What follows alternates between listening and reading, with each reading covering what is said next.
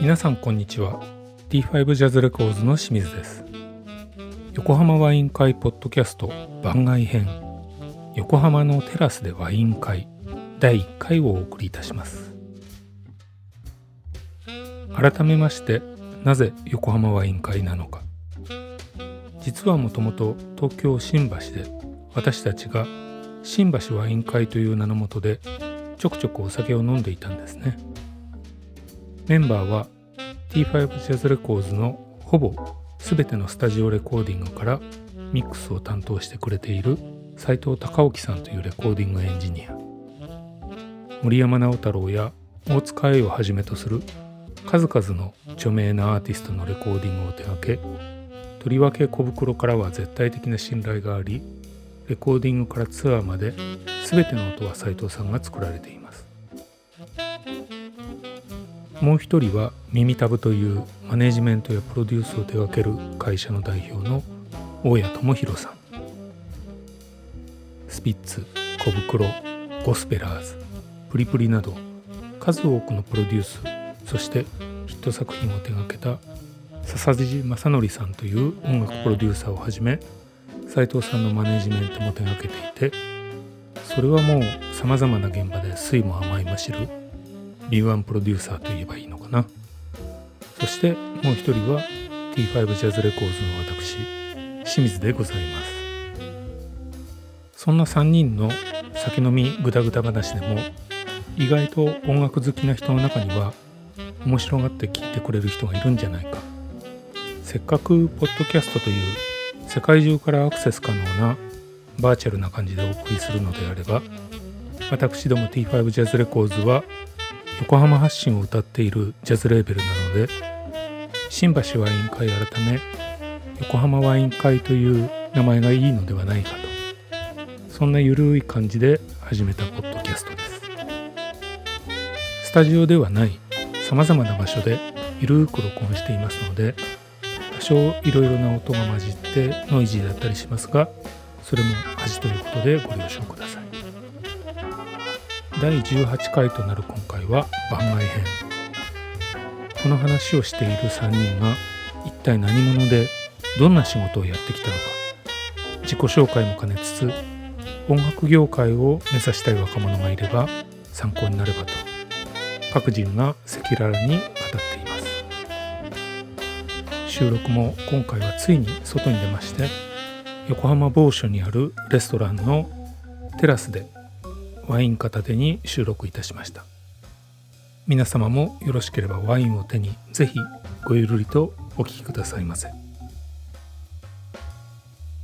この番組は名盤名演から最新録音まで国内最大級のカタログを誇るハイレゾ配信サイトイオンキョミュージックの提供でお送りしますじゃあはいはい第6回横浜ワイン会、はいよろしくお願いしよまろしすくお願いしまます。グラスの音が本当はぶつけちゃいけないんですよね。そうなんですよね。ワインまはあ、ねグラスの音がカチンコ代わり。進行代わり。あ、そうですね。それはいいと思う。ええ今日は。清水さん、ついに横浜にやってきちゃったじゃないですか、僕たち。ついに横浜ワイン会を本当に地でそうですやねる。ことに実なりまし現たできね。ましたね。この素晴らしいロケーションのもと、え天候も。出張 天候もよくね。ええ天え候台風もあれ我々を迎えてくれたっていう。まあこれも。ちそょうっと小雨ですけどですねね。。ここに来れたのも、まあ、go to トラベルのおかげじゃない かな。go to イートと。いやいやいいですよ。ようやくねワインも飲めて。そうだ、これは良かったですね。だってね。まず僕東京都民なんで。おうおう解除され東京た都のね民解除されましたよね。はい、されたんですよ。ええ使いましたオーディオ振って、えあ、GoTo トラベルですか GoTo。いや、全く、 まだええあんまり使ってないです、かええ多分使わないと斉思い藤さますんまだ全然使ってないであそすうよ。ですはい。家族のいる方はいいんじゃないですかね。そうなんですけうどね。ちはもうすでにあの夏に使いましたね一回。あーあ神奈川県だもんねそそれうか神奈川県ですけど関係ないわけねだ。はい関係ない。だって東京都だもんね。東京です。東京都はね、あのこんな話題全然かけないで東京都はね税金払ってるのにね虐げられたんですよそうですよ ねああそこに住んでると言われる方のおかげで見えますねま たそんなあそこです違うねあそこわかんないねはいいやー本当にねレストランでねいいですねこいそうですよ収録もいいいいですよ、ええですね今日はこんな中のテレビ番組みたいなねあそうですねなんかでもちょっとまだコロナ禍なんでね飛沫にこう気をつけながらそうなんですそうよですね、えガードをつけてやってるってえいうガードをつけてええこのつけたり水飲んだりね外したりねなかなかいろいろ難しい問いろ題いろが難しいですありますけどね確かにまあ表でやってるんでね、うんあんまり関係ないとは思うんですけそうどですねええ風も結構ねあの台風さんのおかげでたし感染するなよと言ってくれているというねそうですねええまだまだ運もあるぞ本当かないやそ本ん当ですなかね楽しいポッドキャストもはい第6回となったんですけど僕は今までこう自己紹介をやってなかったなっていうのをねいつやろういつやろうとずっと気になってたんですけどあのー改めて今日はそれぞれのどんな人と人となりというかそんなものをちょっと軽くほうほうお話しするところから始められればなと思マってるんですジっすけかどあれ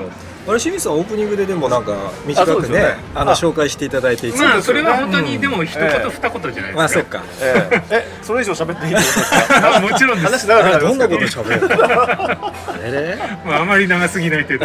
あーせいぜい1回20分なんでねまあそうですよ、ね、自己紹介で3回で終わっちゃうで終わっちゃいますよとね20分ずつは3回一人20分でいやいやいや 自己紹それは介長すぎます自己紹介会一みつ終たいわなっちゃうっていううすごいつまんなパいターンですねあ聞いてる人がね、んそうですねええいやほらいいくつかこうテーマがあって ええあなんりまてしいうたのねあ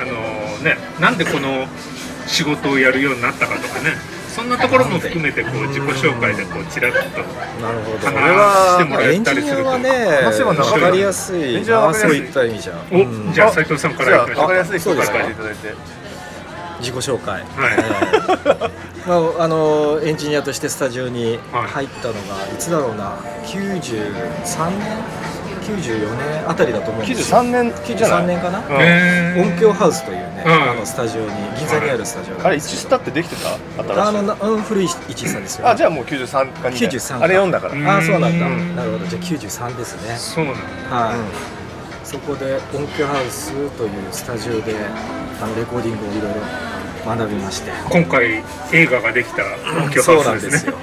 はい、あの出演してないんですけどね。出演してないけど失礼しませんえ音響ハウスは何年いたんですか5年6年5年だねだから五年かなあ6年だねで六年ぐらい1999年九年でにあの新しく大家さんとそうなんです広金さんというあの先輩のエンジニアさんそうとですね3人だであの会社を作ろうという今の会社なんですけどね耳そうたでぶす、はいそうです今私作りまちしょたっとなんで耳たぶっていうのかも僕ちょっと後で聞きたかったんでそれは大家さんの回で言いましょうか そうですねそうしましょうか。はい それはね、あの、なぜかちゃんと考えてきました。おー考えてきましたおー新しいの考えちゃったみたいなね。おおなんだ俺俺も知らないぞみた いな斉藤さんは知ってますあそっかええなんつったって二人でつけたんだ。僕言っちゃいけないんだ まだ。ええ二人でつけたのもんですおよ。あそうはい。ですねまあそうなん悪ですノリだ。そんな感じであの勤めてましたね、でもう99年から独立してもはう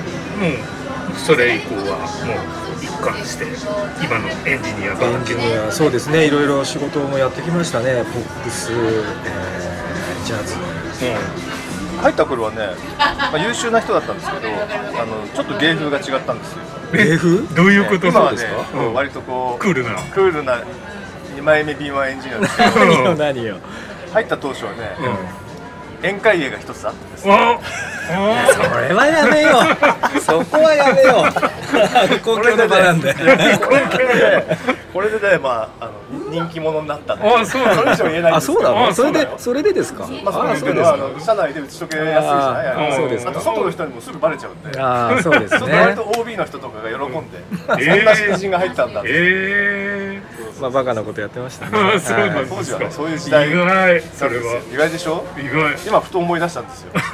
えまあそれ以上やまあ、そういう若い時もありましたね。ああいいじゃないですか。はいいいですか何ね。あんまり、まあいいんんまりでこうす公開したくないよ。はいまあいいです。崩壊できないんじゃないですかねはいそうあそういうことみんなもうそれこそ P ですね。あそれこそピーナーですね。ゲームだったんですね。え下離れよう早く この仕事。え。え何学校もそういうエンジニア音響エンジニア目指す人たちの学校みたいなとこ行ってた。はいそういうとこ行ってました。あそうなんだ。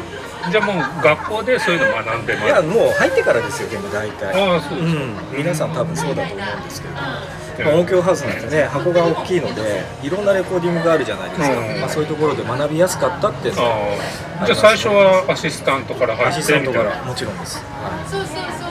徐々にこうエンジニアの仕事をさせてもらうようにこう進めてきた最初何でしたっけねデップインザプールじゃないリッピンザブールか、うんあの木村さんの仕事エピックで出してたね、うんあのメジャーではそれのインディーズでイーストワークスでやることになった時のうん1枚目っていうのを担当してそうかそれが何最エン初ジニアの最初めそっうですねちゃ良かったんですよ、それね、今き今はもう全然どうだと忘れ忘れちゃったってあの印象しか残ってないんですけどすごく良かったですよね、まあ、俺が言うのもなんなんですけど あのいやいやありがとうござい手前味噌すぎまるすあら ねゴスペラーズだったりだとか、そうゴスペラーズのアシスタントね割と長いことずっとついてましたねあそうなんですかそうなんですよでゴスペラーズ大変じゃなかったですか大変でしたね僕こう言っちゃなんだけどだって僕がうんソニーのスタジオでレコーディングで行くじゃないですか、はいでやってるんですよこうして、でしばらく何ヶ月かして、ん次のレコーディングでしたい人またやってんですよ同じところで おいおいおいうんまあ時間的にどはんだ長けかやっったてんだみたいな、うんあの時ねあのゴスペラーズずっと担当されてたエンジニアの方がどっかのハウスエンジニアになるっていう話があってに西さんだったかなっ日産え本て話があっ当てそうあのあとはよろしくって託されたっていう話をちょっとそうなんだ、えあの僕アシスタントやってた頃まだねアナログテープ回ってましたね、うんそういえだばからプ24ロするじゃないから大変なんだよねそれであのコーラスをずっと撮ってたんでア確かにシスタントはね本当大変でしたよ昔はそれこそね今やってるあの小袋の2人の歌を撮るのもなかなか大変なんですよプロツールじゃないかったんでー、あなかった頃はね、うん大変でした小袋のデビューってどれぐらいなんですか98うん2000年ですねあ2000年、えまだその頃アナログだったんですかアナログも回してましたあうんのまあ3348ではありますけど48ではありましたけどあの今みたいにプロツールではないっていうテープだったテープなんですよテーねプテーそうかデジタルテーププいや懐かしいですねそんな話あの時のねプロデューサーサザエさんだったけどあのそうですもうね僕ねそこまで現場見てないんですけど、2人並べてセレクトしたりしたでしょああしましたしました何それ要するにほら一人一人聞くんじゃなくてちゃんと2人並べてそれで選んだりするんですコーラスというおねーうんそうするともう手が何本あったら何のよみたいなセレクターで ねえそうー、いう中でやるっていうすごいこう一番最初のシングルはねでもマイク1本で2人の声を収録してましたよおお、いいじゃないですかなんかビートルズ的なねんかすごいうんそういう時代割と知ってるエンジニアなんですね最後の世代かもしれないな最かもしれないですとねか が、うんねビジュアルバンドもやりましたし、おはい、いろいろおいろいろやっいてんでろいすろやってますね。ね、サザエさんにいろいろ教えていただいて、ビジュアルバンドやったね仲良しがいたから一人いやなんかしましたよ。仲良しがいたからもうやったやったよ、ねもうで今ではもう清水さんとジャズのお仕事もさせていただいて、ねうんえいや斉藤さんと初めてやったのは小沼洋介のジャズンポップってやつですね。ですよねはい、そうサザでエさんがやってたからかす。そうそうそうそうそうすでなんか最ね初の湾岸戦争かなんかでアメリカ行かなかったから日本でやったんだっけああまあそういうのもあったけどそもそもいやそれ以前に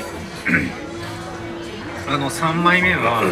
ちょっとその打ち込みベースのああうん、そうでしサた。ンプリング使ったりしてましたもんねそうでした。笹地さんプロデュースでやろうってなっててうんで乃木坂の本当はエンジニアさんで最初スタートしたんだけどうん。うあの笹地さんからダメ出しが出そうだてもうエンジニア交代だっつって そうだったそうだった、えーみたいな僕はそんなのはその時初めて味わっそうだったそうだったてでーん。すいませんね。あの斉藤さあんごめんなさがそこで登場してもうそこからはもうレコーディングはスムースに進んでああ、よかったです。そうでしたでもあの時野菜しか食わない時じゃないよねえ 野菜しか食わない時じゃないよねあそれはもうちょっと後ですねはいねちょっと優しくなんかそんな印象もあった んでいろんなねあの当時のあの録音チームにはねいろんな起き流行りがあるんです流行りよがあるんですようん 体に気使っちゃうみたいなそんな時期もありま突す然体に気使って あの野菜しか食わなくなってみんなサラダしか食べないそう今でいうビーガン的な本当ねどっちかというとね糖質オフに近いですねそうするとねみんな気が立ってくるのよあですごい雰囲気悪いわけあなるほどこれね P かもしれないけどなるほどそん 僕なの時人代とがなりでそういう P やめてくださそいうですよね でもあれなんですよあのあれなんですよってもあれですけど、まあこれも手前味噌なんであれなんだけど、あのー例えばですね昔だと今だとプロツールスだから例えばエンジニアさんが帰った後に何か起きちゃった時にエンジニアさん戻ってこなくてもある程度のラフは作れちゃったりするんですよねあだけど当時はアナログコンソールでテープだからーはいはい卓ばらしちゃってると結構大変なんですよあーそう本人帰ってこないと、うんだけどね割とねできちゃうのよ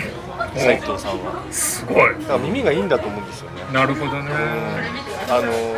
それはねみんないろんな人が言ってましたいろんな人って言ってもその仕事分かってる人ですけど、はいこれマニアックな話なんでうん若う干、ん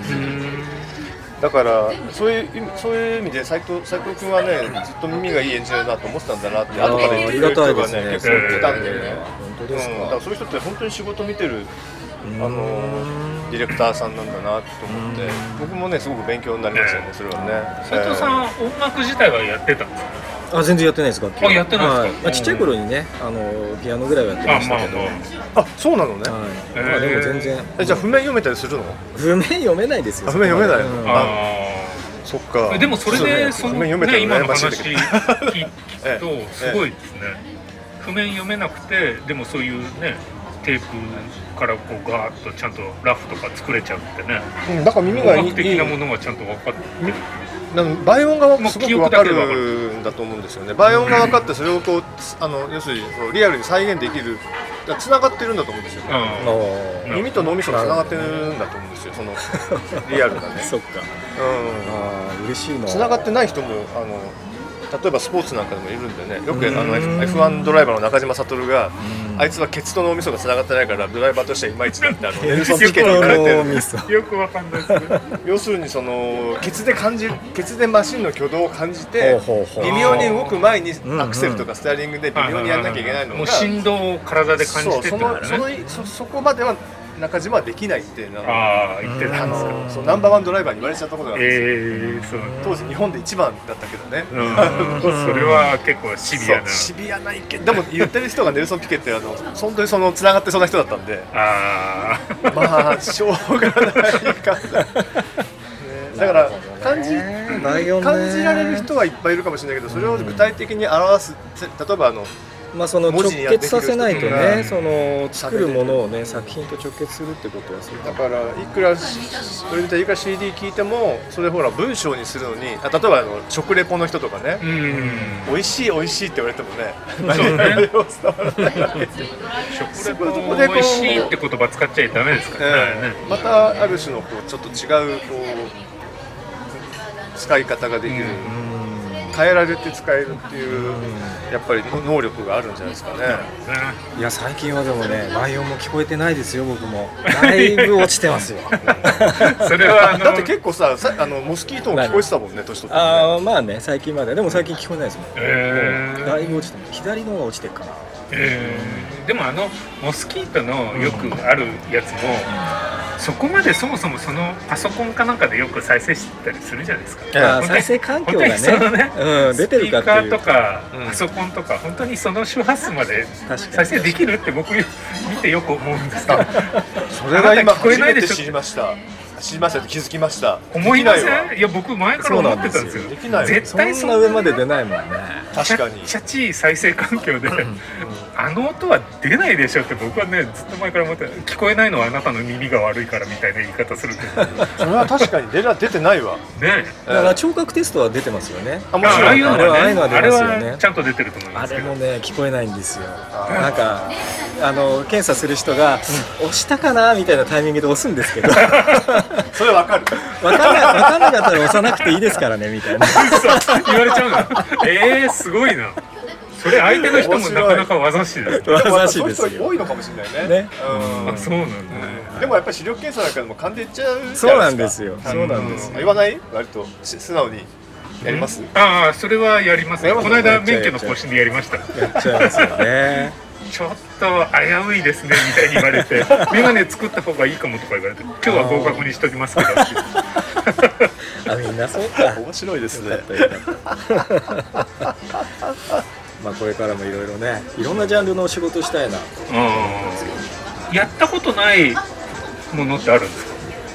クラシックやってないドですねクラシックはやってないよね、うんあそうですかはいホール録音とクかロもスすオごいー興味あバるーんです的よなものもないんですかないかな球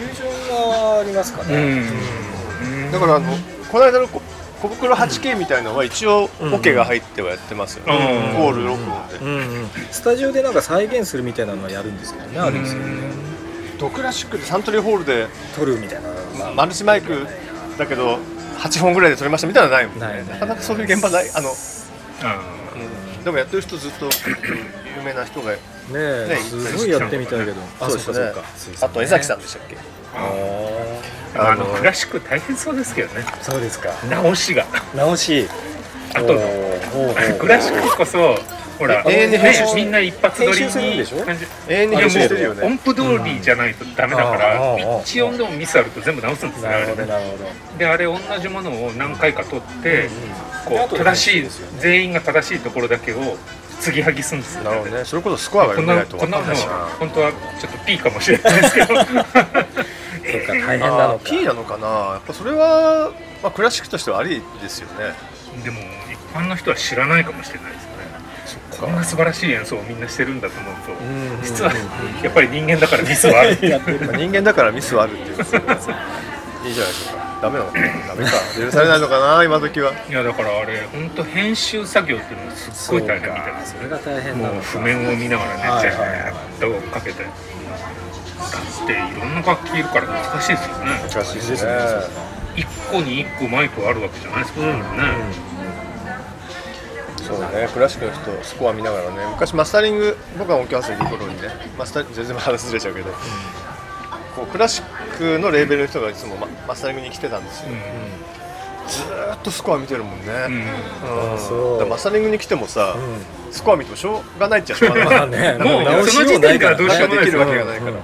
だから多分その人はでも本当にクラシックが好きでああ怖くて、そういう見最後方までが見てるんですよ、うん見てるんじゃないですかね習慣みたいなこういうのもあるのか音楽にはっていうねその自分と知らない世界うんだから僕もあれですよ、あの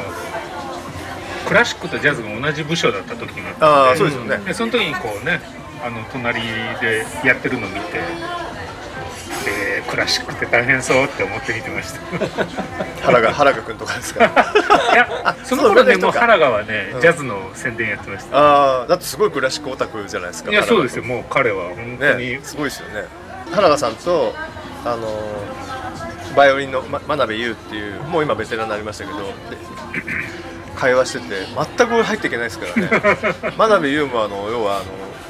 芸大で首席神と言われたバイオリニストなんでねうんすごいですねやっぱクラシックどっぷりなんでうんすごいんだよな話聞いてるとあそうでも全然わからない入っていけない入っていけないっていういやーねクラシックあとあれもやったことないでしょきっとなんですかねあの雅楽みたいなのね雅楽はない日本ねの音楽ねないない確かにあの吾妻さんはやったけどね本当だあ吾あ妻やったけどねガチやったうねんそうそうそうそううんまああの洋楽器とね和楽器の融合でしたけどねその時はいろいろやらせていただいてますねそういった意味でもうはいなるほどこれでもこの尺取っちゃっていいんですか今すっごい次の人にまあまあまあ途中 P のところもありましたからねね今尺すごい尺取ったからこれはやっぱ一人一話じゃないかと思い出しちゃう、いやいそやろいそろや移りましょうそろそろ移りましょう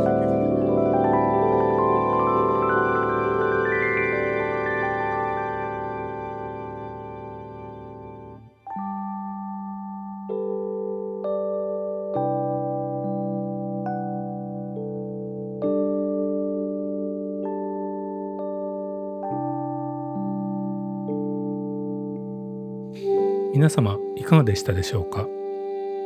近いうちに横浜ワイン会ポッドキャスト番外編横浜のテラスでワイン会第2回もお送りしたいと思いますのでぜひお聞きください横浜ワイン会この番組は名盤名演から最新録音まで国内最大級のカタログを誇るハイレゾ配信サイトイオンキョミュージックの提供でお送りしました。